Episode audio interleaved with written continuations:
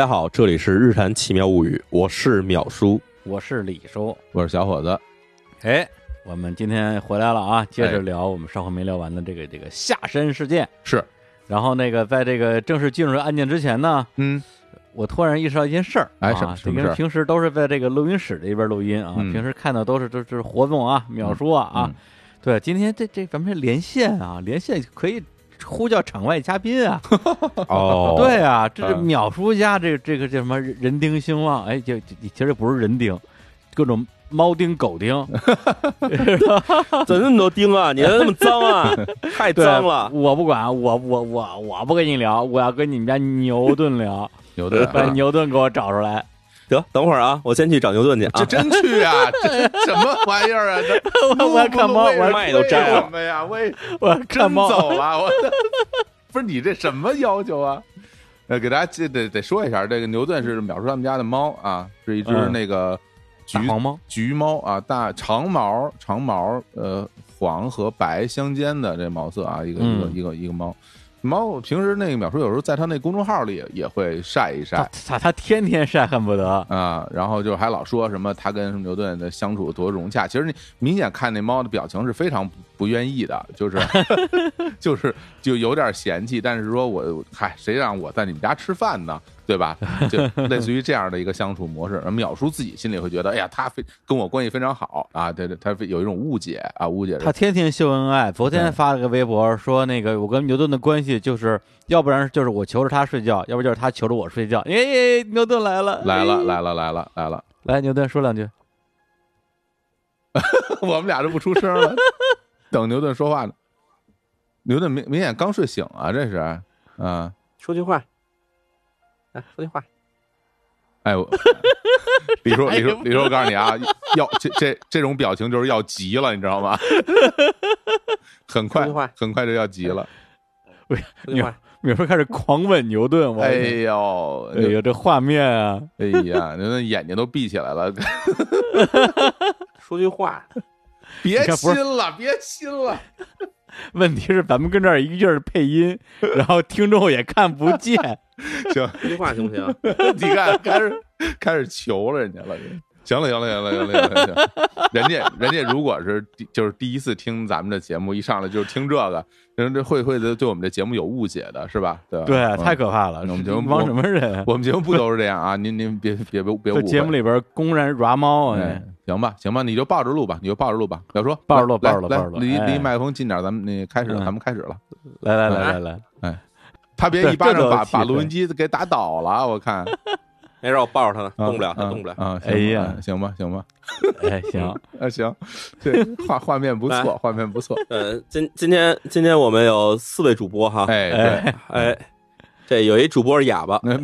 别胡说八道，人不是哑巴。来，我们继续，我们接那我们接着聊聊这个下山事件啊。对，行，哎，咱们上回这个聊哪儿了？咱们咱们上回聊到这个下山啊，其实就是当天失踪了之后呢，这个警方在分析时候发现，这个案件一共有三大疑点。对，第一个疑点就是下山总裁的当天在这个东京站附近啊转了好几个圈儿，一会儿去这儿，一会儿去那儿的。对，他这个目的是如何的，我们是不知道的，这是第一个问题。对，第二问题呢，就是他从银行的保险柜里拿走了一些东西，嗯就我们推测拿走一些东西，拿走什么我们也不知道。是而且呢，嗯从他最后尸体发现的现场来看的话，身上除了自己的钱包和名片夹以外，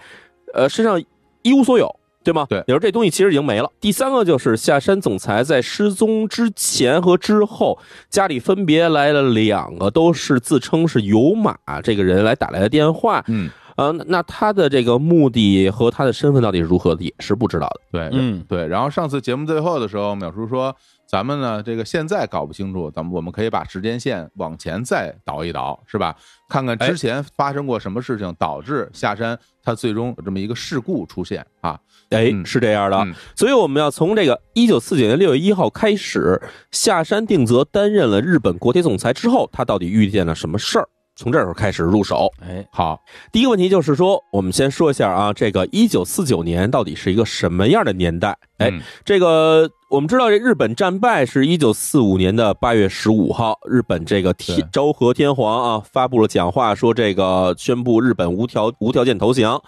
这个事件之后呢，其实日本这个社会啊面临一个分裂的局面。嗯分裂局面是如何产生的？第一个产生的原因呢，就是因为当时日本长期的这个军国主义的这个社会啊，导致了很多人的这个所谓信仰的崩塌。嗯，因为他们之前一直觉得，对吧，在大日本皇军啊，在战无不胜，嗯但是呢，战事节节败退，还遭到了美国的这原子弹袭击等等事件之后，很多人开始觉得这个日本的这个战无不胜神话早就已经被打破了，而且呢，国家也遭受了很大的损失。所以，在这个昭和天皇宣布无条件投降之后，事实上是有一大批的这个军国主义支持分子，包括一些军人，他们采取了自杀。的这样的方式，说是殉国，其实呢就是无法去接受这个国家战败的命运。哦对，特别是在当时那个日本天皇的那个御音放送之后，对很多的人可能都没法接受这样一个结果吧。哎，对，这是一方面。这第二个情况是什么呢？第二就是日本在战败之后啊，很多在海外作战的原先是日本兵，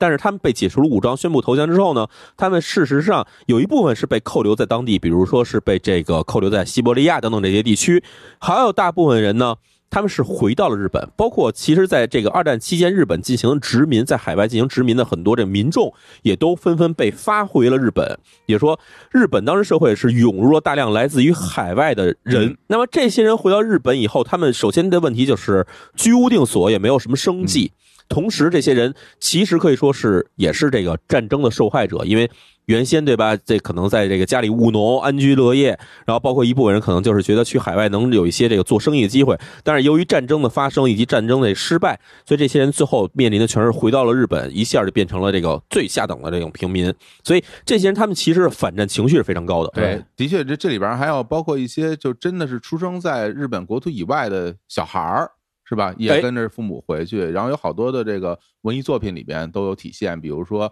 呃村上春树的一些一些小说啊，里边有写这样的故事，还有就是那个小鱼多鹤啊，里边哎小鱼多鹤啊就是非常有名提到了这个这这一段的历史，嗯。对，而且因为日本这个民族，它本身也有也有一些这种民族性格吧，甚至嗯。在民间也会有一些声音认为这些被曾经被俘虏的这些士兵就应该直接自杀殉国，他们就不应该活着会回到日本。对，所以有些人也会遇到这样的情况。哎，是这样的。然后同时还有一部分人什么呢？就是在日本开战之前，也就是差不多在一九二十年代到一九三十年代之前那段时间，其实有很多日本的知识分子，包括日本的工人阶级。他们就已经提出了说，日本社会在急速的进行军国主义的扩张，我们应该至少应该有警醒之心，应该不要跟这些这个所谓军国主义的这个政府同流合污。嗯那这些人包括什么呢？包括一部分进步人士，还包括一部分日本的所谓的赤化分子，也就是共产党人。嗯嗯嗯啊，这些人其实在这个日本战败之后呢，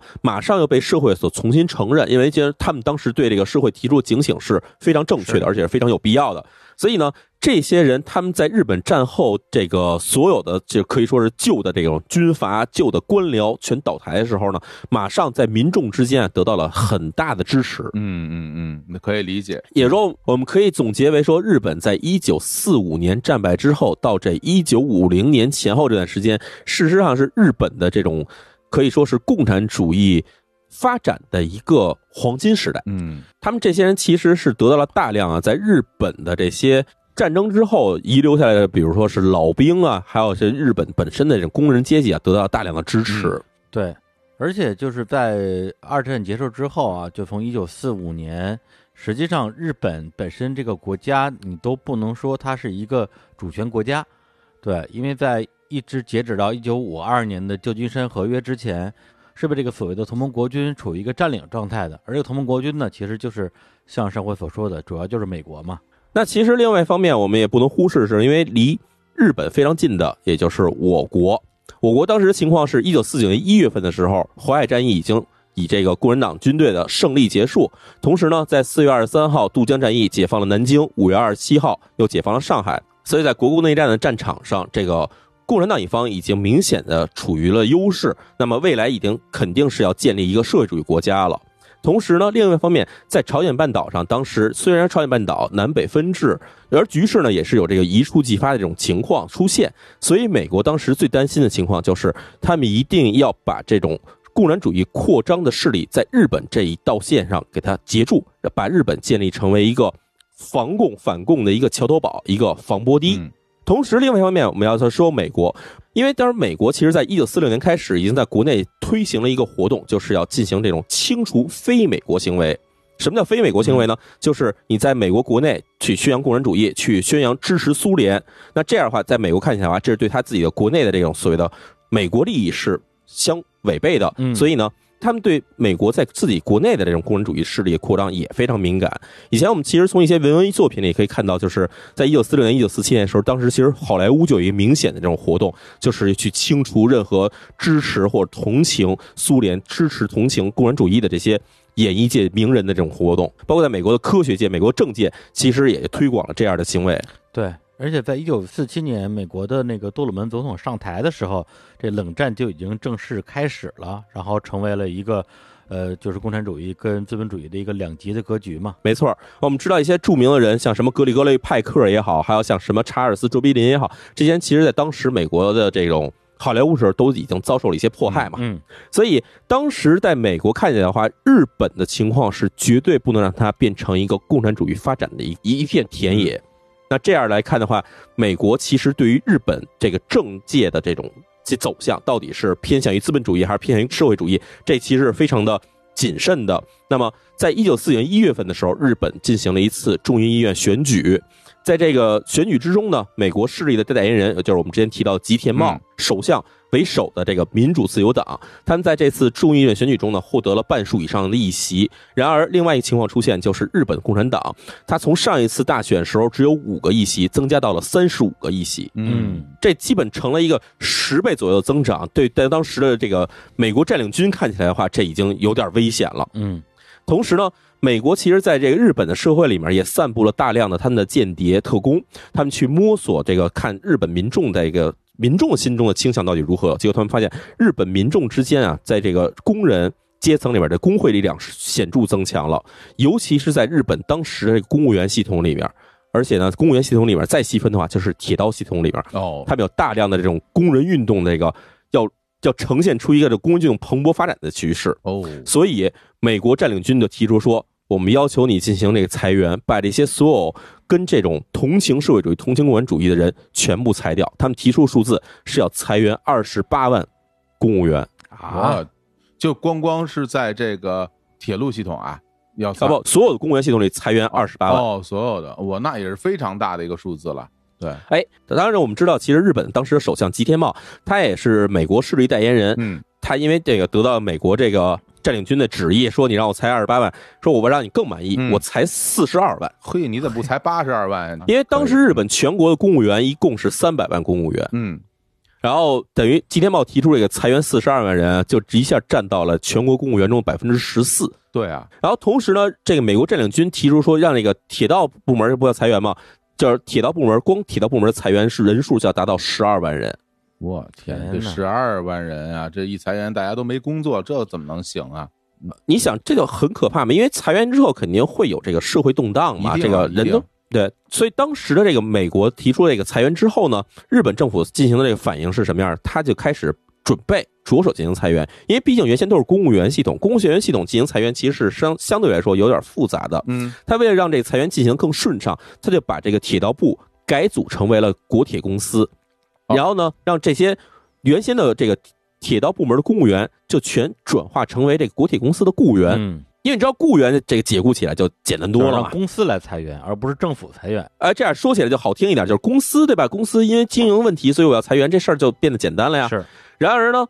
没有人敢去接任国铁总裁这个人选。那是这个烫手山芋，谁能干呀？就是你想，这你上任以后，你要先裁掉十二万人，这谁敢干这活呢？对啊，所以呢，这个当时的吉田茂就找到了这个近畿铁路公司的社长孙尚义一。这日本当时这个国铁公司其实是等于是跟现在一样，我们也知道 JR 不是分成什么 JR 东日本、JR 西日本吗？，对，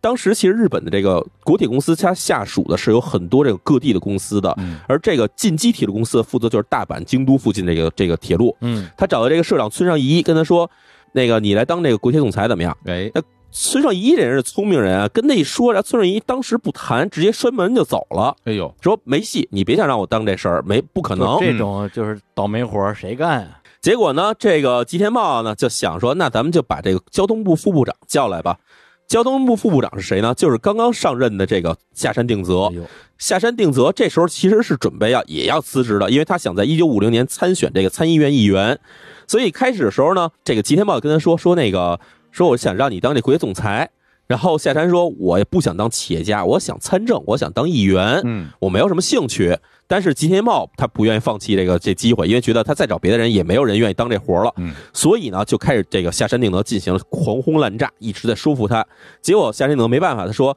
那我就给你当个过渡人选得了，我给你出面干这个活儿。但是呢，一旦你有了合适的接替者以后，我马上辞职。”哇，这个可没谱了，对吧？所以等这个吉田茂把这个国铁总裁聘任书给了夏天定则的时候，按说这吧，让你当了这个铁道部部长，感觉是一个升官的活儿。对，但是呢，夏山定则说说说我这也是替你考虑目前的局势，我当这总裁完全是勉为其难，我真是做了牺牲了。嗯而这个同时出任这个聘任仪式的，就我们之前提到那个摔门人就走了那个村上一，村上一过去就把这个夏山定则的手握住了，跟他说说你做这牺牲，搞不好你可能会丢性命的。哎呦，明白人都明白这到底怎么回事儿，但是呢，夏天定则毕竟他是一个官僚出身，他没有任何这个政界背景，人家把这个东西等于说把这帽子扣在脑袋上，他也没办法，只能硬着头皮干。对，但是他接手之后呢，他又觉得一下开除十二万人实在是太多了，他就一直在努力说把这个裁员范围减小一点。他最后呢，这个努力的结果确实是有了成效的。他把十二万人缩小到了九万五千人，等于是缩小大约有百分之二十五的样子。对但是这个数字依然非常大。对，因为从他个人角度，他相当于是帮两万五千人拯救了自己的工作，对。但是被裁掉的那九万多人不知道这件事儿，他们只会把自己的怨恨全发泄在这个刚刚上任、一上任就开始大裁员的这个新的总裁身上。对啊，顶锅的人嘛。对啊，然后呢，这个上任以后，这下人定则其实还有一大问题是什么呢？他虽然把这个裁员人数减下来了以后，但是这裁员人数必须要获得这个美国占领军总部的承认，因为毕竟是美国占领军让你去裁员的嘛，所以呢，他就拼了命跟这占领军总部去谈这条件，用了差不多小一个月的时间，嗯最终占领军总部说行吧，对吧？十二万人减到九万五千人，少了点人，但是总算你还是裁员了，裁员就算听我们命令了。然而，这个负责这事儿的美军一个中校叫夏克农，他也是非人也非常强硬，他就找到这下山定则，跟他说下了死命令，你跟我说裁员，那这个裁员计划必须六月底之前完成。你要是敢晚一天，我就拿枪毙了你。嘿，哦，等于说他们只仅是谈好了这么一个数字，还没有真正的进行裁员呢，是这意思吧？还没有进行裁员，对，只是说列出一计划。哦，哦哦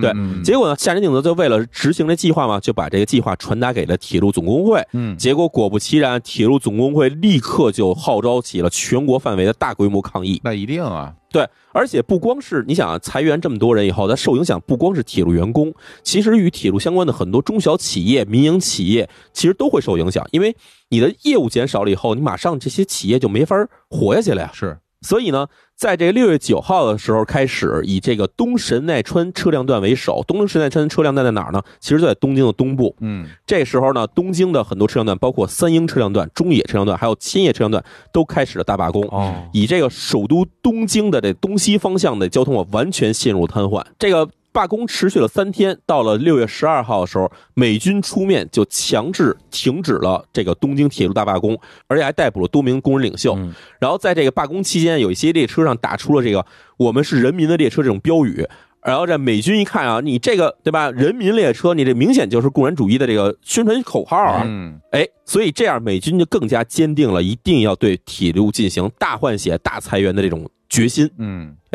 下山镜头这边呢，因为他毕竟是等于是受了夹板气嘛，一边是美军占领军，一边是这个铁路工人，于是呢，他就代表这个国际总部啊，与这个铁路工人总工会啊进行这种等于是商讨一下，能不能和谈一下。嗯在一九四九年七月一号的时候，他们就进行了第一次会谈，会谈维持了两天，最终结果啊，是毫无结果，铁路总工会还是拒绝了夏山定德提出的这个分批裁员计划。嗯，那你因为你你总数没减少，人家双方诉求是没有达成一致的，对吧？没错，夏山定德提出的这种所谓叫分批裁员计划是什么呢？就是我虽然要裁掉九万五千人，但是我分着波来，我分三波、四波，一次一次裁。嗯，但是人家看说你这对吧，就是朝三暮四吧，你这个换汤不换药嘛。对他会觉得所以呢得，可能分几批裁的话，能够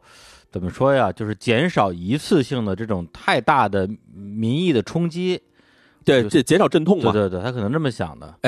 所以呢，国铁总局在这个谈判失败之后，马上就对外宣布说，将在七月二十号进行一次性大裁员，人数就是九万五千人。得，那这个分批没谈成，就直接一次性了。而且就是在同一天，将近十万人下岗。哎，就这样。然后，但是宣布出这事情之后，然后这我们之前提到这个美军占领军却觉得这事儿不对了，因为美军占领军之前给咸山定则下的指令是什么呢？六月底之前必须裁员完成。没想到这个咸山定则提出来说是七月二十号才进行裁员，嗯，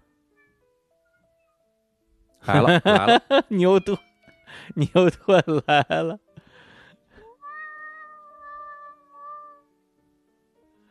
行啊，牛顿主播已经完成录音好好好，声音非常清脆啊。对对对啊、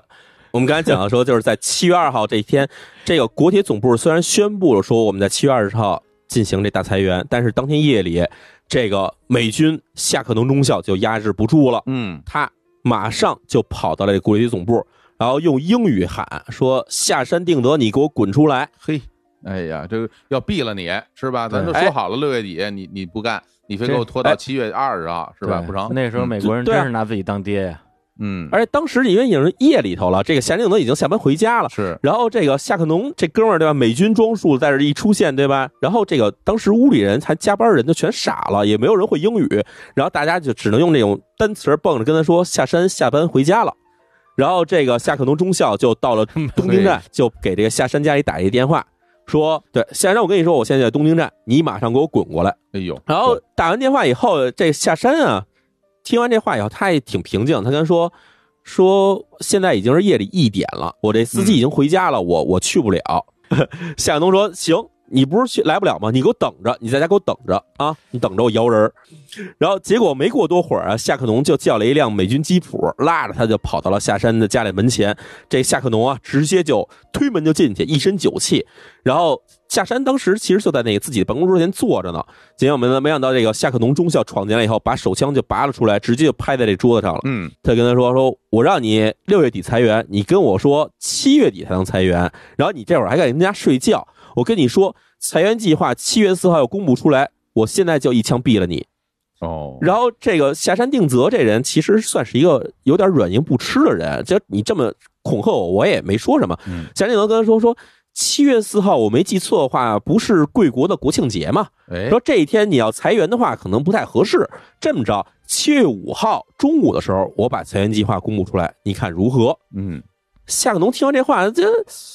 那你说也有道理，对吧？国庆节这一天裁员确实好像不太好。然后，等下夏克农说：“行行，你跟我说了，七月五号要是没有名单的话，我跟你说，我这一枪还是给你打在你脑袋上的。”然后说完以后，自己就走了。嗯，于是呢，到了七月四号这一天的时候，国铁总部为了准备这个公布裁员嘛，就这时候准备了一个裁员名单出来。这裁员名单一共包括三万零七百人，哎这差不多相当于最开始的那个九万五千人的三分之一。哦，哦，哎，这样我们一下讲到了七月四号这一天。七月四号其实离夏安定则遇害其实已经不足四十八小时了。这天早上呢，夏安定则就像这自己平常一样，坐着自己的那个轿车就来到了国铁总部。但是当天早上他开晨会的时候，却发现这个裁员名单的这个消息啊已经走漏了，而且走漏的这个方向是已经通知了铁路总工会。铁路总工会一听说，对吧？我们开始跟你说抗议，不让你这么非逼裁员，没想到你还是一意孤行。于是铁路总工会也做出了反应，就要求说，当天我们就会开始示威，你等着。呵，这两边都弄上了啊。而且他这个名单泄露是一个很关键的一个信息，就是说，因为总工会他要组织罢工也好，抗议也好，他要去号召这些人嘛。对，但是你没有名单之前，谁也不知道自己在不在名单上。大家心里其实也嘀咕，说哎裁员名单没有我，我一闹，没准儿反而给自己惹麻烦。但如果你已经上了名单了，那你肯定内部你再一一一招呼，大家肯定都愿意去嘛。而且你想哈，日本这个国铁总公司其实是一个月之前刚刚成立的，嗯成立之后，这个裁员名单应该算是一个绝密信息，刚刚制定出来，马上就被泄露出去了，也就说明，其实，在国铁总公司里面是有工人阶级的眼线的。嗯那一定一定，嗯那么，当天铁路总工会说：“你等着，你要敢公布出来，我们马上去把你的国铁总公司给你砸了。我们叫这个工人几千名工人就去砸你的国铁总公司嚯。那么，国铁总公司里面这些雇员其实也人心惶惶的，他们就做了一个决定：咱们今天七月四号名单今天已经出来了，下午下班之前直接宣布裁员，然后等工会的这个抗议人员没来之前，大家赶快全散，全回家，各找各妈，哦，就是打一个短平快是吧？打一短平快。趁人家没来的时候先把这事儿办了，然后就啊下班了。但是呢，因为这个当天上午开这个晨会时候，这夏定德听说这信息已经泄露了，然后说咱们下班时候再宣布的时候，可能已经危险了。这么着，咱把时间提前，提前到下午三点宣布。而这时候呢，这个夏定德的秘书就出来说说，总裁，要不您出门躲躲吧，对吧？今天这来闹事儿的话，人要揪住你打你一顿，你怎么办呀？是啊，这时候夏人定则他就说啊，说我这个人啊，生来是铁道人，死也是铁道的鬼。我绝对不做懦夫。嗯今天我既然来了，我就没打算活着能回去。呃，也就是说，就是到现在为止啊，这夏山这个人给我的印象就是说，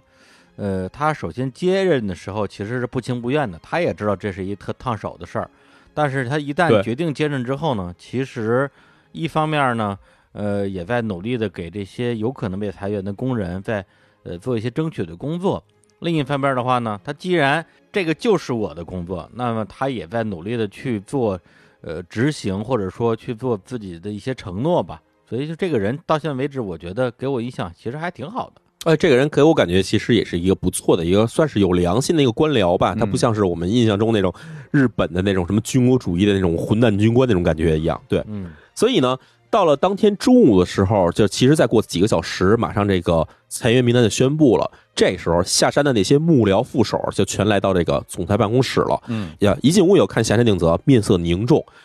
然后这时候这帮人就说说说这个，您要不下午啊去外面转一转，向这个政府的首导部门啊，包括像什么首相啊，各个部门什么的，您是不是应该跟他们进行汇报啊？说是让他进行汇报，其实这事儿大家都已经知道了。嗯大家其实就想一个事儿，就是让下山定则赶快从这儿躲出去，别让他到时候真的要是来抗议的人要真的给他伤害怎么办呢？嗯其实想一辙让他走。嗯然后夏山定则听这话说，也对。然后呢，结果他就跟这个秘书两个人出门，就坐上自己轿车，就开始说：“咱们先去挨着个，咱去跟大家去打声招呼。”于是第一个奔向的地方就是首相官邸，就是吉田茂所在的地方。结果等这车开到了首相官邸的时候呢，这个首相官邸的门房就是所谓的日本的官房长官出来跟那个下山定则说：“说这个首相现在在这个白金台那边那个外交部的官邸呢，说现在不在家。”然后呢，这个加定德说：“那咱们也得去见一下首相啊。”然后就一直他这几个人一块儿来到了这个外交部官邸。结果到了外交部官邸之后，他们就问说：“这个吉田茂首相在不在屋里？”然后人家说：“啊，吉田茂就在屋里正会客呢。”然后夏定德说：“行，我在这儿等着，等他出来，我向他进行汇报。”嗯结果没想到啊，等了半天，吉田茂也不出来。这时候吉田茂的那个秘书出来跟他说：“说首相后面还有几个会议，没时间见你，您们还是走吧。”结果夏定德本来想见这首相，也没见着，只好出来了。但是事后呢，其实这个记者什么的，他们也去看了一眼这个首相当天的日程记录。其实吉田茂下午没有任何会议，啊就是不想见你，对吧？就是躲着不见你，对明白，嗯就是躲着不见。嗯啊，然后咱们知道这下山定则其实是就是想找这个吉田茂，可能就是聊聊这事儿，但是没见着，碰了一鼻子灰。这时候他说：“咱们要不去人事部吧？”这人事部为什么要去人事部呢？因为在这人事部啊，其实是有三个人都是夏山定德以前的老朋友，这里面就有人事部部长，有国家安全长官，还有这建筑院总裁，这仨人跟夏山定德都是从战前开始就一直已经有很长时间交往了。然后这时夏山定德想去见这几个老朋友，嗯然后结果他到了人事部大楼以后，他就带着夏山定则带着自己的秘书啊，挨个转办公室，结果发现这办公室全是空的，一个人都没有，大家全跟人间蒸发了一样。就在这个时候，夏山定则觉得说，这也奇怪，我今天怎么想见谁都见不着呢？他准备走，刚要走的时候，就发现人事部这个事务局长从这个厕所里走了出来，然后这个人事部事务局长见到夏山定则，看他一眼都没打招呼，小声说坏了，然后赶快就跑了。然后这人夏仁定则看着人，对啊，就看着人跑了背影，就觉得怎么那么奇怪呢？这人其实很明显的知道，就是其实裁员铁道部的一些这么多员工，其实我相信在日本这个政界高层里面，大家都知道这是一个特别痛苦的事儿，就没有人想去这时候跟夏仁定则有任何关系。所以呢，大家都躲着他这事儿是可以理解的。然而，对于夏人定德来说的话，这时候等于是孤立无援啊，想见谁都见不着。这时候，他就从这个人事部这个大楼里头出来以后，就跟司机说：“咱们去趟银行。”于是，司机呢又把车开到了这个三菱银行总部。哦，这个地方已经是第二次出现了，因为我们之前说七月五号上午时候，他其实来过一趟这个地方。嗯对，那么，在七月四号下午两点半的时候，夏金德来到了三菱银行总部，他跟那柜员要了私人保险柜钥匙，并且自己独自下了楼。几分钟之后，他从那楼下上来，把钥匙还给了柜员。嗯这样的话，我们就想象到说，他夏仁定则很有可能是在七月四号下午这段时间，他往自己保险柜里放入了什么东西，然后在第二天早上的时候，他又来这地方把这东西拿走了。嗯，哦。就是有这个可能性，有这个可能性。对而且你，我听你刚才这个描述啊，我就在想，其实你说人家工会那边知道了，呃，他这个名单是吧？拿到了他的确切的名单，那同样的，他去找的这些人，无论是人事部的也好，还是说这个其他部门的这些这些领导吧，对吧？人家那边肯定也知道这个信儿了，对吧？所以他们才知道说你来找我，那我不能见你，对吧？我觉得是这个也是有可能的。为什么不能见？就是你来找我，肯定是让我帮你解决问题或者怎么样吧？那我我就不见你，等你这事儿办完了再说了。我觉得是这样、哦啊，对啊，哦我我我见你干嘛？回头你你跟我说，哎呦，我这个这事儿可能干不了了，那咱们商量商量，谁愿意跟他商量这个事儿啊？你自己的事儿你自己办吧，大家都不愿意趟这滩水，我觉得，嗯啊，我倒觉得说，就是当然现在都是猜测啊。我倒觉得说，因为这个事儿是他当时他接下来的嘛，他接下来之后，那对现在遇到了具体的问题，然后他也在用他的方法来解决。对，但是这个只是我们站在他的角度看到的事实。那么他在这个他们的这个日本政府内部，对大家怎么看待这件事情，或者说，呃，在这种呃他们一些内部的信息流通的过程中，怎么评价这个人？我觉得有很有可能是另外一套说法。也就是说，很有可能他已经被内部被认为说他是这个现在这个事情搞的，比如说又有人要抗议啊，又有人不服啊，那美军那边也不满意啊，对，他成了这个事情的一个主要的一个责任人。我觉得其实这样哈，你要想象当天夏仁定则要去见这个吉田茂首相这个事情，其实是可以解释的，就是有可能他觉得这个裁员这事儿可能做的有点过分了，所以他想赶快说找吉田茂是不是看还有什么转机，嗯。因为毕竟当天下午三点就要宣布裁员了，嗯。假如在之前政府能够收回成命，那其实对于这个夏仁定则来说，可能就是他想努力的一个方向。嗯但是在见不到吉田茂之后，他去找了人事部部长啊，包括找了一些自己的旧友，这个事情其实是没法解释的。这些人给他帮不上忙啊。嗯那他想说，在政府部门里拉一些自己的这个能支持自己的人，说想想去向这个首相请愿，那这个事情其实这会儿做已经是太晚了，不可能的事情了。啊，帮忙递个话什么的。所以夏仁定则现在做这些事情，我其实觉得，除了解释为说这时候他已经慌了，需要找一些人帮忙之外，有可能这时候他其实是想要通过这些人的嘴去传达一些信息给他需要传达信息的人。嗯啊，这时候我们说这个夏仁定则他想见人，他没见着，他又做了一件什么事情呢？他让司机把这车开到警察总署，他去见了这个日本警察总监田中。他为什么要去找找这个日本警察总监呢？因为警察在之前这个铁路总工会和这个国铁公司发生冲突的时候，警察已经帮了他们去铲了这个事儿，也就是说是把这个铁路总工会进行罢工，包括抗议这事情给压下去了。明白？所以呢，所以这时候这个夏定德其实是去了这个铁路总监这地方去找这田中，但是田中这时候虽然在正在会客，也不方便说我就直接跟你见面聊天嘛。于是呢，他就跟那客人说说等会儿，他出来跟那个夏山定则打了一个招呼。这时候夏山定则啊，就直接塞给了田中一张纸。哦，哎，这一张纸是什么呢？这张纸是有一个小孩寄到了这个国铁总部的一封信。嗯这封信啊，是其实就一句话，上面写的是：“请您不要开除我的爸爸。”哎，田中拿这张纸啊，其实也没做什么表态，就把这张纸叠吧叠吧搁自己兜里了。而这时候夏仁定则表情非常忧伤，就离开了这个警察总署。之后过了十几分钟之后，夏仁定则就来到了法务厅，说想要见这法务厅厅长。这个法务厅厅长是谁呢？反正厅厅长之前是这个佐藤荣作，之前我们提到过的那个人。嗯然后这时候这个这个秘书就问他说：“说您要见这厅长是柳川先生吗？因为其实这时候佐藤荣作其实已经辞职了，已经从这离开了。”然后夏山定则回答说：“说不，我要见佐藤荣作先生。”然后结果这秘书说：“说佐藤荣作先生就已经从这走了，说现在接替他的是这个柳川先生，您要见见他吗？”然后夏山定则说：“说呃，柳川我没见过，那也行吧，你带我见他去吧。”夏山定德就这样就走进了这个法务厅厅长柳川办公室。这时候他也不顾的这个初次见面寒暄，直接就跟柳川说：“说哦，我借你电话使一下。”然后他就拿起电话，直接拨通了一个姓木内的人的电话，就打电话打通了以后，说了三分钟之后，就把电话给挂了。之后，夏定德一个人就坐在沙发里头，就开始跟这个柳川聊起了天儿，就尬聊嘛，嗯跟他说说我自己的父亲以前也在这个法务厅工作过，然后这工作很辛苦啊。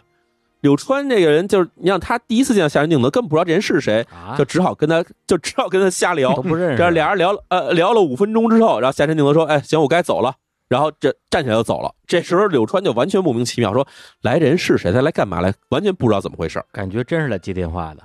啊，就是来接电话。而且他打给这个幕内人电话这三分钟，据柳川回忆啊，内容就是日常寒暄，什么都没说。嗯，有这个听到这儿，我感觉他就已经有点儿慌不择路的感觉了，听着好像，因为你看他到处走，到处找人，然后跑到人这儿还打电话，其实他已这个行为其实有点儿非常规行为了。那正常的精神状态的时候，一定得跟人，至少你得说你是谁吧，对吧？对啊，对自我介绍一下，自我介绍一下吧，您不能到人屋里夸夸打电话，打电电话就跟人聊大天儿，然后就然后就走了，这个这是有点不正常了，感觉，嗯没错，从这个法务厅厅长办公室走了以后呢，夏仁定则还不死心，又跑到了这个首相官邸。然后这时候他就跟还说说我要见吉田茂，嗯结果其实吉田茂还没回来呢。这个办公人员说说这个吉田茂首相现在不在，然后夏仁定则说没事儿那我进去等他。结果他自己就进去了。嚯，哎呀，哎，进去以后，这时候他之前去哪儿都带着秘书，但这时候他也没带着秘书，自己就进去以后，他在这个首相官邸过了大约有二十分钟之后，自己又出来了。那么他在这个首相官邸里面到底见到了谁，说了什么事儿，这根本没有人知道。嗯这样折腾了一天，差不多这时候我们知道时间已经过了三点了。其实，也就是说，夏仁定德之前在这个国铁总公司制定的那个分批裁员计划，其实已经公布出来了。哦，那么出来之后，夏仁定则跟那司机说：“说你带我去新桥车站。”嗯结果这个车开到新桥车站外面，夏仁定则就坐在车里头，就平静着看着窗外，根本没想下车。然后司机问他说：“说您下车吗？”夏仁定则说：“我不下车，咱们回国铁总部吧。”于是司机就把车开回了国铁总部。等他到达国铁总部的时候呢，这时候时间已经是下午四点半了，也就是马上就要下班之前了。嗯，他这时候的行动的一些习惯，跟他就是第二天啊失踪之前其实有点像了，哎，对有点像到处乱转嘛，对吧？去一个地儿，然后又不下车，说嗯行，咱们回去吧。对，也不知道他到底在想什么。这个时候呢，下山回到了国际总部。回到总国际总部时候，这时候大家没有下班，负责运输安全的那科长啊，就正好碰上了这个夏山定则。这时候，这个科长以为这个夏山定则是回来听这个裁员计划宣布之后，这吧是不是有什么什么这个罢工啊什么这种事情况，是不是听汇报的？结果呢，夏山定则却根本没有问起这个事儿，而且呢显得特别不耐烦，跟他聊几句话以后，就很多次啊把眼睛就从窗外望了出去，感觉就根本心不在焉的样子。等这当天五点一过，夏定则马上就从这国营总部走了出来，又上了自己那车，跟这个司机说：“说你带我去有乐厅的这个铁路俱乐部。为什么要去铁路俱乐部呢？是因为在当天下午五点的时候，那边要召开一个临时的局长会议。但是等这夏定则到了这个会议地点的时候，就发现这个铁路俱乐部里面一个人都没有。他打听了一下，说才知道今天下午这会议临时取消了。然后下山定则说：“那这个来开会的人都去哪儿了呢？”然后这时候那铁路俱乐部的秘书说：“说大家现在在那个铁路公安局长的办公室里头呢。”嗯然后于是夏定则就说：“哎，咱们去铁路公安局长的办公室吧。”去那儿以后，就发现啊，这个公安局长在屋里正听几个人、几个手下的这个干员啊正在汇报说，这个裁员计划一旦公布之后，现在各方面的反馈如何。结果夏定德进了屋以后，然后大家一看，哎呦，这个对吧？总裁来了，然后开始跟他说说，哎，总裁您放心，我们在这个东京站和这个总部附近啊布置了大量警力，一旦要是有人罢工的或者说是抗议情况出现的话，我们还是能应对的。嗯但是没想到夏定德听这些话以后，根本就没往心里去，就听着听着就有点不耐烦了，直接把这桌上人家放的茶水，别人的茶茶杯拿起来，直接把茶水一饮而尽，啊，喝的别人的茶，啊，喝别人茶，然后这时候这个对吧？这个公安局长觉得奇怪，哎，这人怎么这样？他说，呃，这个可能是总裁渴了，快再给他倒一杯水来。嗯然后这夏山定德生气了，说不用费事儿了，就直接喊了一句。然后这屋里人就全愣住了，说，嗯哎呀，这个这总裁到底怎么了？然后这时候工作人员说说，对吧？等大家开一天会了，挺累的了，对吧？这么着吧，调节一下气氛，咱们休息一会儿，我给你们买点冰淇淋过来，对吧？把冰淇淋拿过来了。结果夏仁定德呢也不客气，上去直接就把自己那份冰淇淋拿过来，哐哐哐给吃完了。然后这时候这个屋里气氛就很奇怪了。嗯然后有一个科长，科长站起来说说，哎呀，可能这个晚报出来，我出去买份报纸吧。嗯，说站起来就走了。结果夏仁定德过去把这个科长吃的一半的冰淇淋也拿起来也给吃了。哎呀，就听到这儿啊，就感觉这个画面呢、特别像那种什么昆汀拍的电影，就是呃莫名其妙啊，里边的人啊 都已经疯癫了啊，不正常。他现在这个精神状态，我就觉得已经有点就是算是什么呀，破罐破摔啊，自暴自弃还是怎么着，反正觉得不是有点啊，有点歇斯底里的感觉，嗯其实说实话。是是是啊，然后，而且这吃冰淇淋的时候吃的还特别的，北京话叫榔头，其实就是有点邋遢。所以吃的时候这冰淇淋有点化了嘛，滴的这个所谓西服上、领带上、衬衫哪儿都是，吃的乱七八糟的。嗯但是呢，夏仁定德显得就完全不在乎，这可是是吃的局长啊，这可是呃，真的铁路局长。然后这时候之前说买报纸那哥们儿就回来了，把报纸啊拿过来看，说：“哎呀，上面头版头条印着字。”国铁决定裁员三万零七百人，然后夏仁定则过去看了一眼这报纸，看了一眼这头条头条，呃，说：“哎呀，终于也爆出来了呀！”然后说完这句话以后，自己就直接就就独自走出了会议室，这身后人家全面面相觑，说这个总裁到底怎么了？然后夏仁定则从这铁路公安局长的办公室走了之后啊，他让司机把车又开回了这个铁路俱乐部。这时候你就知道，之前大家在这开会还有点人，现在就根本这楼里已经一个人都没有了吗？把警卫找来说：“你把门锁给我打开。”然后警卫也觉得特奇怪，这会儿已经晚上对吧？嗯七八点钟了，里面一人没有，你进去干嘛呢？但是也没办法，把门打开之后，夏仁定德自己一人进去了。进去之后呢，从这俱乐部的前台电话啊打了一电话，叫了一份外卖。外卖送到之后，哎，他自己一个人坐在空无一人的俱乐部之内，里面一个人就把这份外卖自己吃完了。那时候有外卖了，其实已经呃，外卖已经有，外卖已经有了，对，，机但是有外卖了。有外卖，对。但是你想这事儿很奇怪嘛，对吧？大晚上的这个裁员当晚，自己一个人在这个空无一人的俱乐部里边自己吃一份外卖，这事儿反正就听起来感觉很很就是很孤独啊。吃完这外卖之后呢，夏定德又回到了国际总部，然后在那儿反正有一搭无一搭的听了会儿这个加班人开的会议之后呢，在晚上十点的时候就到家了。到家之后啊，这夏定德就显得特别的闷闷不乐，一句话也不说，耷拉着脸。然后这个他他这个他媳妇儿他夫人看这事儿也没敢问什么，然后呢，他就只记得说这这一晚上，夏仁定德就一直在自己的这个书房里面啊，在叹气，抓自己头发，就反正显得就非常的，一方面很窘迫，另一方面好像也显得就是完全的这个没有什么办法的样子。那这一天是不是就是他失踪的前一天啊？对，这就是七月四号一整天哦夏仁定德所有行踪。对对，反正因为我听到这儿的话，其实你也会有一些呃画面啊，讲他像个没头苍蝇一样到处转来转去的，对，包括他在不同的啊，一会儿是国铁总部，一会儿铁路俱乐部，一会儿哪哪儿哪儿的，就感觉好像就有一个摄像头在跟着这个人走啊，像一个那种纪录片儿一样。对，嗯虽然好像每一场戏都特别的没有意义，但是你能在这个每一个场景的切换之中，感觉到这个人内心的这种绝望。没错，其实我现在想到就是夏仁定德这天的这些行踪，在我自己来看起来是可以理解的，因为有的时候我也曾经经历过，就是这一天的事儿都不知道干嘛，就是有一种慌张感，你知道吗？就是有时候，比如说我下楼，我开上车，我车开出来之后才发现，我好像不知道要去哪儿。所以夏仁定德那一天给我感觉，最开始他其实是想向这个吉田茂首相去说点什么的，但是他发现说的道路全被堵死了之后，这人就变得马上就失去了目的。然后呢，同时他又他又没地儿可去，所以他只能在外面瞎转悠。嗯我觉得这个用一个词来说啊，就是坐如针毡。嗯就你看他已经完全坐不住了，他在每一个地方他都待不住，然后呢，他就不停的去换地方，再上上这儿，上上那儿，又上跑什么俱乐部去，是吧？然后又又去喝人家的茶，又吃人家冰激凌，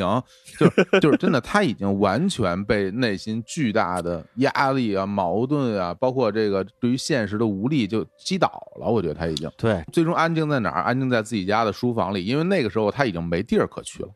他他已经没有任何地方可以去了，他只能在自己家里边就默默的去承受这些东西。其实他这一天过得真的非常痛苦。刚才可能大家听到这过程里面觉得有点枯燥，但是现在这么一解释以后，相信这个听众们都可以理解下山定则到底这一天到底是怎么回事了。嗯嗯那么说这儿以后，其实我们总结一下，其实下山定则现在他的地位非常难受，就是因为他受夹板气，而且还不是两方夹板气，而是四方夹板气。嗯一方面什么呢？一方面是政府的压力，政府完全就把它当做一个弃子，把你扔在那儿，你要去干活，干完活以后，很有可能你就也没有什么得不到什么好。一定甚至有可能就是政府让他干了这么一个脏活干完之后把所有的罪名全安在他头上，对，没错，没错把他，给处理了，没错，这事儿就过去了。对这是一方面。另一方面是什么呢？就是来自于美军这占领军的威胁，对吧？是我们之前说夏克农少校说，随时随地就拿出枪要毙你那种感觉。嗯还一方面什么呢？一方面就是这个工人工会带领的这个所谓工人运动的抗议行为，嗯这对于这个夏山定则来说，其实也是一个压力，毕竟他也有人身受到威胁的情况呀。最后一方面是什么呢？就是夏山定德自己其实是良心，良心发现其实给他也带来了很大压力。对，就包括刚才你提到的那封信，对就那个小孩写那封信，不要开除我爸爸，是这样的他为什么会掏这么一个信出来？说明他心里边儿对他来讲，可能被裁掉的这将近十万人不是一个数字，而是十万个人。就好像我们之前说的，说比如说你这个有在一个事情里边有，比如说死了一万人，不是一万个人死了，而是死一个人这件事情发生了一万次。我觉得他心里是有这些人在的。嗯，我觉得是这样。他在那个时候其实已经没有什么办法用自己的语言来表达自己的心情了，是吧？这何总是不是特别有那种感觉？我我我回到自己家了。我已经没有办法用语语言来形容。我我我们家我们家两只猫啊，到现在，因为我们现在已经录到这个天黑了啊，这猫这种这个生灵啊，它到了这个天黑的时候，它就异常兴奋啊，这个呃俩猫就开始要打架了，就开始开始狂奔啊，各种跑什么的，它是能非常理解啊，我非常理解牛顿这种焦躁的心情，他已经没有办法，呃，这坐如针毡，控制自己的行为已经坐如针毡了。他想做文章了啊！对，掏掏出一封信啊！对，那不要再录了，爸爸，我我要吃饭。对，对，哎，说回来，说回来，我真的，我真是觉得他当时真的没有办法用用任何语言，我觉得那时候都是苍白的，就是你你给人摆事实讲道理，其实，在那个时候已经没有用了，就是你说什么也没有用了，他只能拿出那封信告诉你说这个事儿，如果你办了，就是这么个结局。然后大家你你你心里自己掂量掂量吧，对吧？其实对没有什么办法了。对所以说说这儿以后，我觉得相信大家也想知道说下山定则这人到底是一个什么样的人呢？嗯，对吧？我们也不能说他上来就直接死了，这人就不介绍了。所以这现在我给大家还原一下，嗯嗯还原一下这下山定则到底是一什么样的人。下山定则这个人啊，他一九零一年出生于这个日本的兵库县。兵库县这地方，他其实家里出身是官僚世家，他父亲呢就是这个司法部门的，这以前做过司法厅厅长的这么一个人。而且这个夏山定则从小啊，这个父亲当官，所以就要到处去调换工作，不停搬家。所以夏山定则从小就在这个兵库、静冈、三重和这个冈山啊上分别上了一个中学跟高中。因为小时候经常搬家，所以这个下山定则啊，就是开始迷上了铁道，可以说是一个不折不扣的铁道迷。嘿，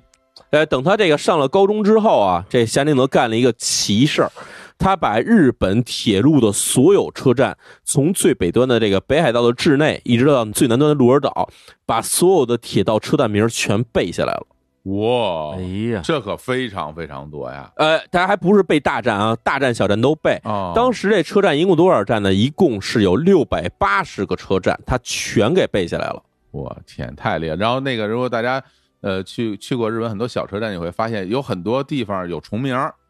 就是对，在不同的县里边，有地方名字是一样的，后边还带括号。我去，这也嗯能背下来，真挺厉害的啊！然后夏山定则慢慢长大，到一九二五年的时候呢，夏山定则啊从这个东京帝国大学毕业。这东京帝国大学就是现在的东京大学。对，他他这个你想知道，他能上东大，这个学习成绩是非常好的。他从这个东大毕业之后，直接就进了铁道部，一直干到二战结束。也就是说，他在这个铁道部干了二十年时间。一九四五年九月，在这个联合国军占领之下呢，下山定则他先被任命为这个名古屋铁道局局长，嗯之后呢就被迁到了这个东京铁路局局长。嗯而且呢，嗯在这个日本这官僚系统之内啊，因为毕竟下山定则没有过任何的军方和政界背景，所以在占领军眼里看起来，这个人是一个非常干净的一个人，哎，明对嗯对对，对吧？就没有任何的说所谓什么左派右派这种东西，没有这种事儿。嗯所以呢，占领军也比较信任他，一直让他当官儿。而且这个夏山定则自己的交友关系也只是以这个政客跟官僚为主，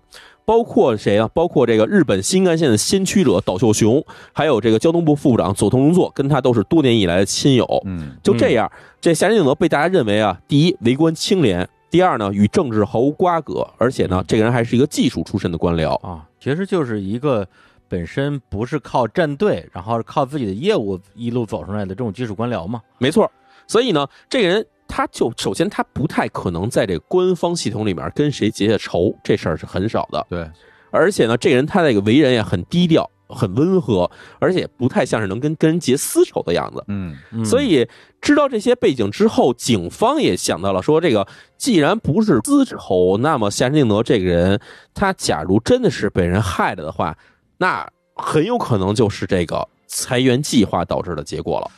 对这个怎么说啊？你简单讲了一下他的这个生平啊，这个简单粗暴的说一句，嗯，是个好人，适合背锅。哎呀，真是，对吧对 对，就等于说是草根官僚用来背锅，感觉也是一个顺理成章的事情。嗯，对，因为他也没有什么政治倾向，同时他也没有认识特别多，就是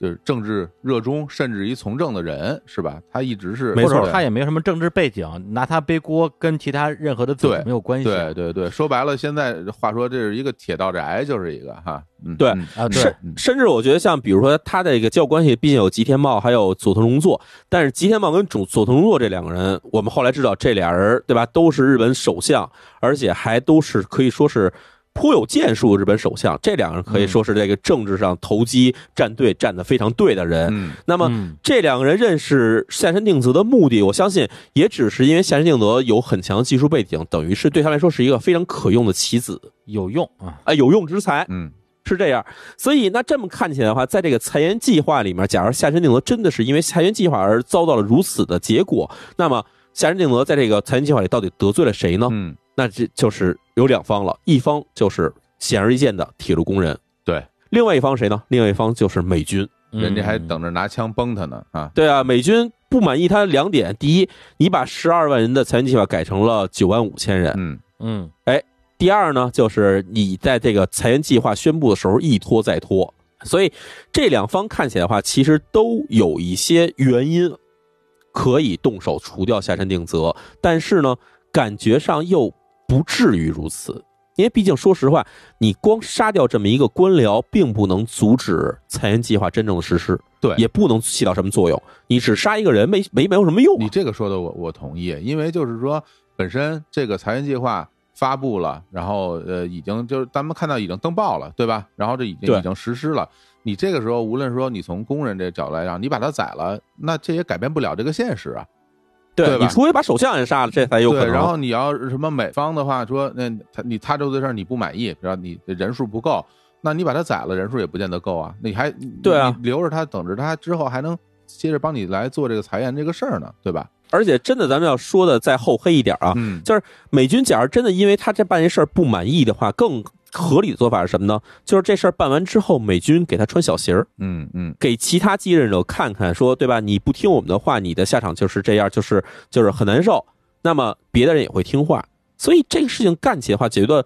无论是工人下手还是美军下手，好像觉得做的都有点过了。嗯而且你们刚才说的这个，实际上是把工人也好，把美军也好，看成了一个整体。对。就是假定所有的工人都是一个人，所有的美军是一个人。对。那么我一个人为了达到一个目的，我要做这样一个事儿。嗯。那么如果你从这个结果和动因来讲的话，的确，要不然会觉得说不至于，嗯。要不然会觉得适得其反。对。但是如果你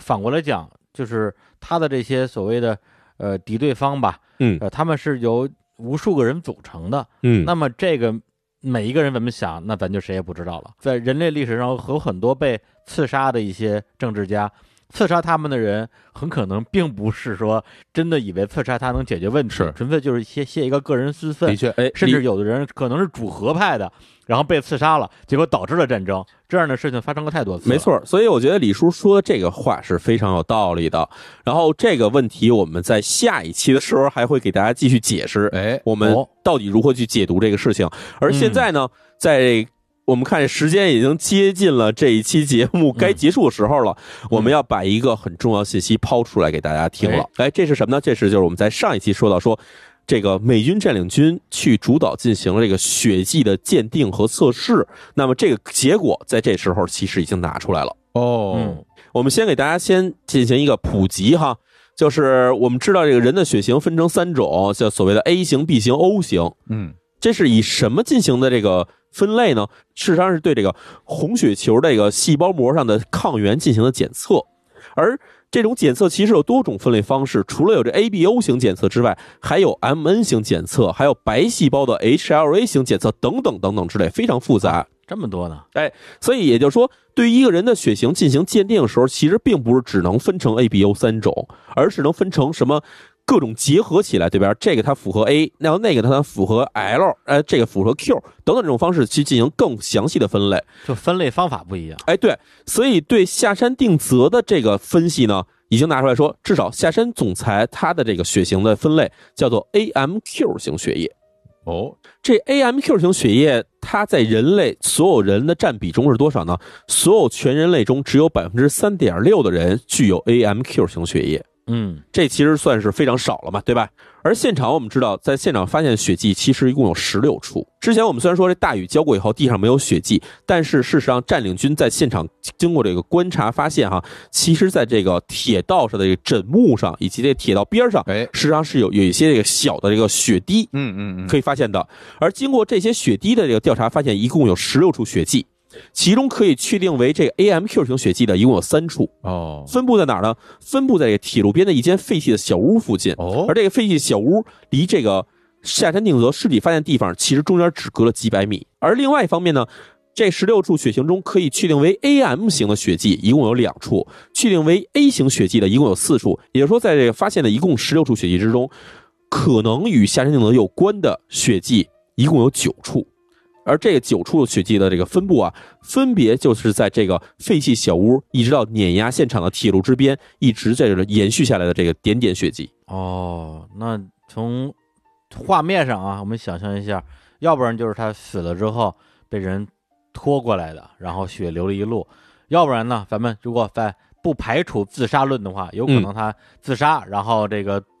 拖着垂死的身体，然后走到铁路上，然后倒下了。哎，有这种可能性。然而，刚才我们提到说，这铁路附近有一个废弃小屋，对吧？对，嗯这废弃小屋的奇怪之处在哪儿啊？第一，它是一个基本上没有人去关心的一个房子，它是一个木质的小房子。嗯而这小房子最开始干嘛使的？是一个小仓库，多年之前被当做小仓库使用。但是这个根据这个小屋的主人说啊，说已经有很多年没有人去过这屋子了。废弃了，而在这个哎废弃了，而在小屋附近发现那血迹尤其清楚，而且是跟这个下山定则的这 AMQ 型血液是完全吻合的，一共有三处。而最重要一点，在这小屋门上有一个血的手印儿，虽然这血手印儿已经被洗掉了，看不出来了。这当时已经看不出来是这有血手印儿了，但是呢，经过荧光分析，发现这地方其实曾经有过血，而且提取了地方的血迹进行分析的话，这个血迹也是 AMQ 型的血。哎呀，哦这个就让我们看到了一个画面了哈，沾满哎鲜血的手啊，扶在了门上。而且我们再想象一下哈，这个当天晚上把下山定则碾过他尸体的这辆列车，嗯，是由南向北开的，从上野站出发，一直往北走。是，那么，那小屋所在位置是哪儿呢？从这个下山定则这个尸体被碾过的位置往南走，才是这个小屋。也就是说，这符合刚才李叔说过一点。假如说这个些血迹是在车把夏山定则尸体碾过之后，然后又留下血迹的话，那这个血迹应该是从这个夏山定则发现尸体的地方一直往北才会有这些血迹。嗯然而恰恰相反，这些所有血迹出现的地方都是夏山定则这尸体发现往南的位置上才有这些血迹。也就是说，在夏山定则被火车压过之前，这些血迹其实已经留在地上了。嗯，对吗？那么夏仁定则究竟是被人在小屋中残害，然后再把他尸体拖到了一个现场，还是说夏仁定德在这小屋附近自己自残了，然后才走到了这个被撞的现场？或者说这些血迹其实与夏仁定德并没有关系？这到底定论如何呢？我们把这些问题也挪到下一期去给大家解释。哎啊，这秒叔这个啊，我发现录完咱们之前那个付费节目之后啊，淼叔这留扣能力变强了，对，每回都能在关键的时刻留一个悬念。留留的我都非常想听这个，对吧？把这个，那要不然咱们咱们关了麦克风，再再聊一个多小时，那何必呢？听秒叔给你我讲一遍我为什么不开着麦克风录一个多小时啊？有什么必那不要啊？这行个，，我累了。哎，哎啊！但是呢，这期节目在这个结束之前，我觉得还可以再稍微做一点点这个延伸的讨论啊。哎因为这期节目其实呃，主要介绍了很多在那个时候日本的一些时代背景啊，包括这个美日关系。嗯，我觉得跟这儿可以呃稍微展开一下。好啊，对，因为在这个呃二战之后啊，一九四五年，然后这个日本就进入了一个被美国啊占领的这样一个状态，一直到一九五二年才结束嘛。对，就像前面我说的，那个时候日本其实呃已经不能算一个主权国家了，而美国那个时候实际上在冷战开始之后，他们和苏联啊，他们要做的一个事情就是呃尽其所能扩大啊他们所在的这个阵营在世界版图上的范围。那他们扩大阵营的方式呢，实际上就是针对他们去占领或者是他们的影响的国家，呃，去给他们做一些体制上的改革。对我们可以这么来看哈，毕竟日本是偷袭了美国的珍珠港的，对所以对于美国民众来看的话，日本是一个非常邪恶而且充满了威胁的国家。所以在最初的时候，美国占领日本的这个逻辑是如何的？就是让日本彻底的弱化日本。嗯，所以当他们做了一些事情，包括把比如说要求日本的这个所谓财阀，什么日本的三井、三菱这种财阀要全部解体，然后嗯日本不能有一个统一的大的所谓的叫叫全国性银行，这种东西是不能存在的。所以他们要求很多东西，包括工业上的，包括金融上的东西，要求日本全部给它分拆成为各种小公司。哦，目的很简单，就是要让你日本的所有公司在国际上失去竞争力。嗯，然后包括日本当时战前留下了大量的工厂，因为很多工厂其实都被用作军工厂嘛，这些工厂也全要解体，然后有一些产品是禁止你生产的，然后甚至包括日本的炼油技术、日本的这金属冶炼也全部要停产。目的很简单，就是要让你在短期之内你不能复生。是，然而这个想法在很快之后，美国又给它反过来了。为什么要反过来呢？就是美国突然意识到，让日本彻底变成一个弱国，对于美国利益来说，事实上是有冲突的。原因就是因为当时我们之前提到了说，因为一方面，一九四九年新中国要建立了。然后另一方面，朝鲜战场上也是一触即发，苏联的这种所谓共产主义势力向东扩张的这种压力越来越大。美国觉得说，我要把日本拆成这样的话，日本要是真的有朝一日也变成了一个社会主义国家的话，那美国势力就在东亚没有落脚之处了。嗯，所以美国马上之后又转向了一方面，就是我们要保留日本的传统的，甚至是一些有这种军国主义背景的势力要保留下来，要支持日本的所谓右派的成长。原因就是因为他们觉得这些人实际上是可以维护美国利益的。美国对于日本的占领实际上是有一个明显大转弯或者是大转变的一个变化过程。对，因为其实我小的时候啊，就是还在看那个，比如说历史课本的时候，其实会特别好奇，说，哎，说这二战的时候，美国跟日本不是正面交战吗？是就是死了那么多军人，为什么这二战之后，日本跟美国关系走得这么近啊？而且好像也没感觉到，呃，日本人有多反美啊？对，但实际上后来你再看一下二战之后的这个冷战格局，你会意识到，在那个时候，其实不光是日本，其实在整个的亚洲的很多国家都有这个美苏他们在背后在角力的这样一个情况出现。对，包括那时候在印尼发生一些事儿，包括就是这个美国战后对日本的很多的这种呃，你说是改革，那里边当然有一些是限制日本的这种发动战争的能力的，比如说规定日本要放弃战争，不维持武力，没有宣战权，包括就是剥夺这个天皇的实际的权利，让天皇这彻底成为一个象征式的天皇，包括因为在二战结束之后。呃，那个时候也曾经有过说要不要审判天皇这样的一个内部的争议。那最后的结果是保留天皇这样一个，你可以说是一个一个象征吧。对，但是呢，它不再像之前的昭和天皇，呃，就是裕仁天皇一样，有真正的影响国家政治的能力。这些东西都是美国在日本做的一些事儿，这些东西只是政治层面的，还有很多东西是经济层面的。像刚才咱们聊了一期节目的，他们这种，比如说对于铁道部的改革，然后大面积的裁员，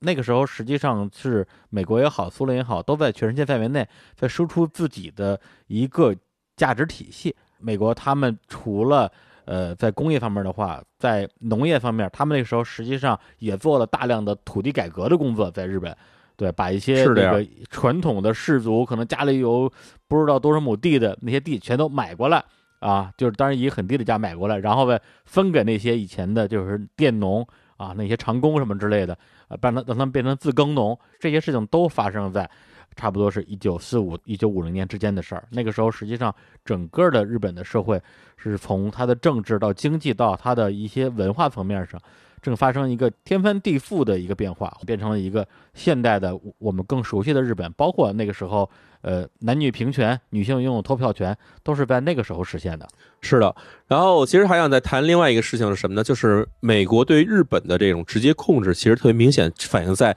美国对日本的粮食政策的控制上。嗯对其实最开始我们知道，这个日本对这个亚洲地区进行了大量的扩张，它占领区我们知道最开始东三省，嗯是对？吧？然后之后它又占领了大片的像这种越南、缅甸地区。为什么要这么做呢？因为这些地方其实是大量的粮食产区。因为日本在战前，它已经面临了一个很大问题，就是人口剧烈膨胀，然后包括这军队膨胀以后，它的这个粮食供应成了问题。那么，在这个日本占领结束之后，日本战败之后，这些地方肯定人家该还给哪个国家就还给哪个国，该独立独立。那么，日本马上面临最大的问题就是没粮食吃了，嗯粮食不够吃了。来，另外一方面是什么呢？美国包括这个美国美军在内的这个联合国占领军啊，还给日本加了一笔这个叫做中战处理费的东西，其实也就是战争赔款。嗯这战争赔款多少钱呢？战争赔款是五十亿美元。五十亿美元对于日本当时来说的话，基本相当于日本当时十年左右的国家收入，这个啊根本还不上。所以美军最开始的目的就是要用这个中燃处理费这五十亿美元，把日本经济彻底压垮，而且还要求日本禁止从任何国家进口粮食产品。结果，那这日本当时的政府就提出说说，对吧？在这个美军占领下，我们这个无法维持正常的生活水准了。那美军占领方这边，麦克阿瑟给的这个答案是什么呢？麦克阿瑟说，日本是否能够保持生活水准，跟我们占领军来说没有任何义务。我们不用负责你们是不是饿死，我们不用管你们是不是饿死，你们只要还钱就行。然后，所以当时日本的这个可以说，在一九四五年的一九四六年的时候，日本就进入了一个根本没有粮食吃的时代。那么，嗯到了一九四六年的年中的时候，结果日本各地发生了饥荒，然后日本人开始上街游行，有二十五万民众聚集在这东京皇居面前，跟大家说说我们没有粮食吃。嗯这时候美军意识到说，假如再这么压榨这个日本的这个民众的话，那很有可能就会让这个适得其反了。嗯对，所以从一九四六年年底的时候，美军就开始对日本进行了这种所谓粮食的输出。这粮食输出就是只规定说，日本只许向美国采购粮食。那么这样的话，美国其实当时一方面它国内的这个生产其实有大量的粮食可以输送给日本，嗯另一方面也都可以通过这种方法从日本去获得大量的资金。然后同时另一方面，美国意识到说，假如这样继续压榨日本的话，这日本经济垮掉了，那也没法让日本实现成为它的一个东亚桥头堡的地位。所以嗯从这一年开始，美军开始同意让日本政府分批的去减少它的这个所谓的这个。战后这个赔款的问题，甚至到了最后，到了六十年、七十年代的时候，这战后赔款没还清，变成一种什么情况呢？变成日本不是有这个驻日美军吗？嗯嗯那么驻日美军的经费由日本政府所承担，这就变成日本政府去还这个战后赔款的这种形式。哦，这样啊哦，嗯对，所以这种方式都是你可以看到，他从直接控制日本的这种老百姓的食物这角度出发，就开始已经可以说潜移默化，甚至说是把这触角伸入了的每一个地方，呃，日本社会所有的方方面面就全控制在自己手里了。是的，所以就是咱们说回到人类这个战争的历史啊，因为我们都会看，比如说一千来年，那在以前这个你说可以说是更古代的时代或者更荒蛮的时代，在战争结束之后，战败国那相当于你的国家就是别人的了，对，对，直接就是你的领土就是变成我的领土了。那或者说你这个国家它本身啊，就是大家在这个呃战争里边达成某种协议，那你成为了藩属国啊，这也是一种可能性。包括在一战的时候，依然有这样的情况出现。但是在二战之后，实际上全世界的这些呃，这像前殖民地国家纷纷独立，已经不是一个我们要打赢了你，你就是我的国土，或者打赢了你，你就是我殖民地的这样一个时代了。你如果还这样做的话，就是逆时代而行，所以那个时候就会出现很多这种代理人的战争。那么反过来讲，那么在日本，它没有像比如说像德国或者像朝鲜一样分裂成恨不得两个国家啊，大家在这个过程之中进行角力。对，那么在日本发生的所有的这些两大国际阵营之间的这种斗争，最后可能就压在了下山这一个人身上。对，一边是美国爸爸，一边是。工人的这种抗争，嗯，哎呀，这个听二位老师这个几席话啊，学到了很多知识啊，对于这个 对这个美啊美日关系啊，真是有了有了更深的认识啊，这个。你像最后这个下山，这就等于被这两股势力所撕碎了。它就是一个时代的两个大浪中间的一个小浪花，这是时代的一个牺牲者吧，可以这么说。对，嗯，行，那我们今天呢，这个这期节目啊，聊这个下山事件啊，就先聊这么多啊。看来得得聊成三部曲了，啊，又是个大部头啊。那我们最后再来首歌，苗叔。呃，那我就再。选一首我最喜欢的追梦林琴的 歌曲，我觉得每次这最后这段吧都不用不用单独录，我觉得是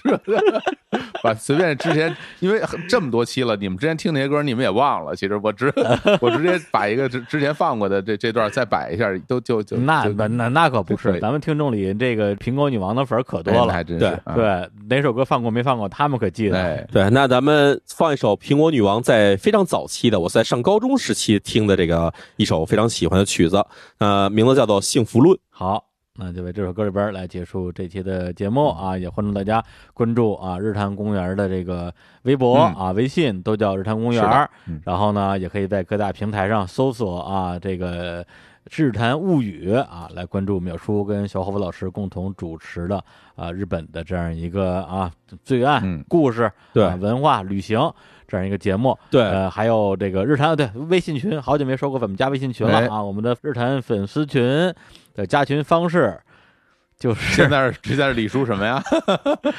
不是不是，这还是李叔真帅。李叔还俩就搜啊，搜索李叔真帅。嗯，这这个拼音啊，加加加一个叫李小谭的人，他会拉你入群的。好，哎，好，那行，那就跟大家说再见，拜拜，拜拜，拜拜。